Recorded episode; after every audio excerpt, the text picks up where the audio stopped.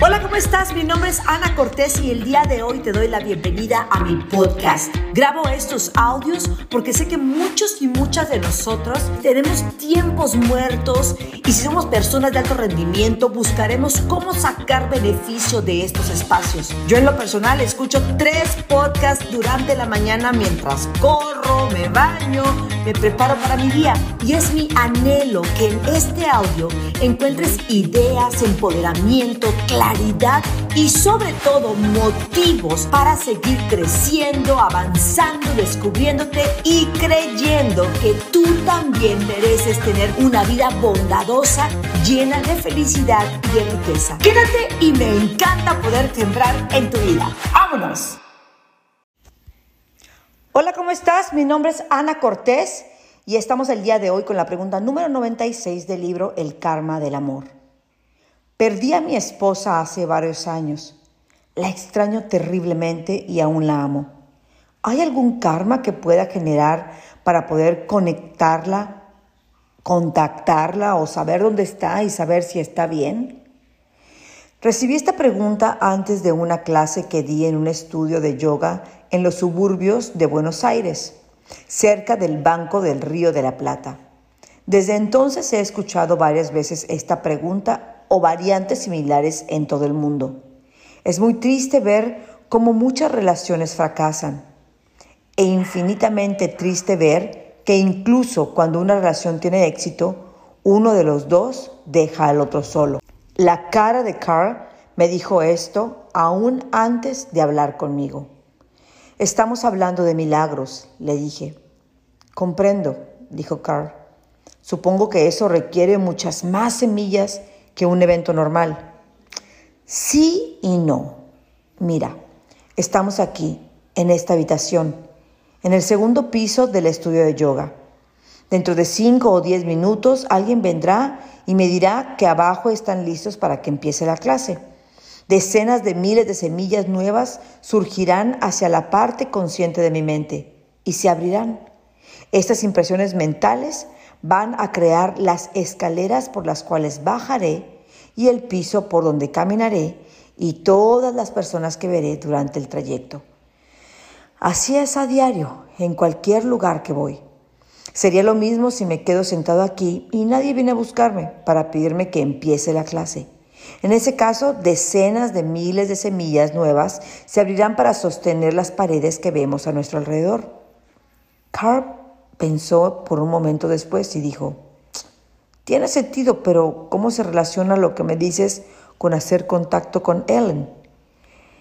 Tiene que ver con el milagro. Significa que se requiere el mismo número de semillas para hacer que un milagro suceda en los próximos cinco minutos que las semillas necesarias para crear la vida normal de los siguientes cinco minutos. Lo único es que se necesitan semillas distintas. Desde esa perspectiva, la vida es un milagro. La cara de Carl se suavizó. Parece que sí va a ser posible hablar con Ellen. Solo necesito averiguar qué semillas tengo que sembrar y sembrarlas. Se veía expectante. Es lo mismo de siempre. Hagamos de nuevo el recorrido por los cuatro pasos de Starbucks, le dije. ¿Cuál es la esencia de lo que quieres en una sola frase? Quiero contactar a mi esposa que falleció hace tres años. Carl pensó por más tiempo. A mí me parece que esta es la parte difícil. Supongo que tengo que encontrar a alguien que necesite superar un obstáculo extraordinario para comunicarse con alguien. Creo que tienes razón. Una vez tuve un caso similar con una mujer de Galway, en, Irlanda. Creo que te puede ayudar. Me contó que se había peleado con su mamá y que no se habían visto por más de 10 años. Me preguntó qué semilla sembrar y yo le pedí hacer los cuatro pasos con alguien más que tuviera el problema igualmente grave con su familia. Su mamá, de la nada, le llamó al siguiente día. Me dio más confianza en el sistema del tallador de diamantes. Carl estaba callado y pude percibir que su mente ya se encontraba en el paso 2. Tengo una.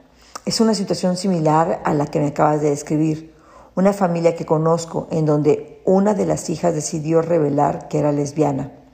Llevó a su pareja a la casa esperando que la sinceridad mejorara las cosas, pero a partir de entonces sus padres se negaron a verla. Quizás esta es la oportunidad. Puedo empezar ayudando a mejorar la comunicación. ¿Alguna otra cosa del paso 2? Bueno, sí. Escojo al padre para empezar, lo llevaré al Starbucks del pueblo más cercano.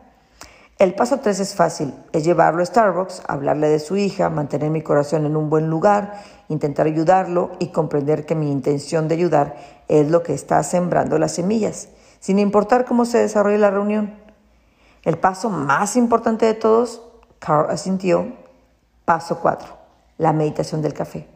Cuando me acueste en la noche antes de dormir, haré un esfuerzo consciente para controlar mi mente y no dejar que se vaya hacia los deseos y miedos habituales.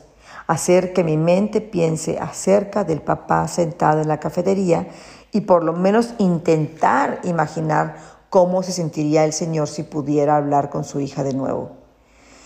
Pero ¿cómo sería eso? Preguntó de nuevo. ¿Cómo me contactaría Ellen? ¿Con qué claridad se haría el contacto? ¿Qué puedo esperar? Sonreí. Eso nos regresa al milagro. El milagro de vivir a diario nuestra vida. Ahora mismo no sabemos exactamente. Ahora mismo no sabemos exactamente qué pasará cuando bajemos la escalera. Lo único que haremos es sembrar las semillas más bellas posibles.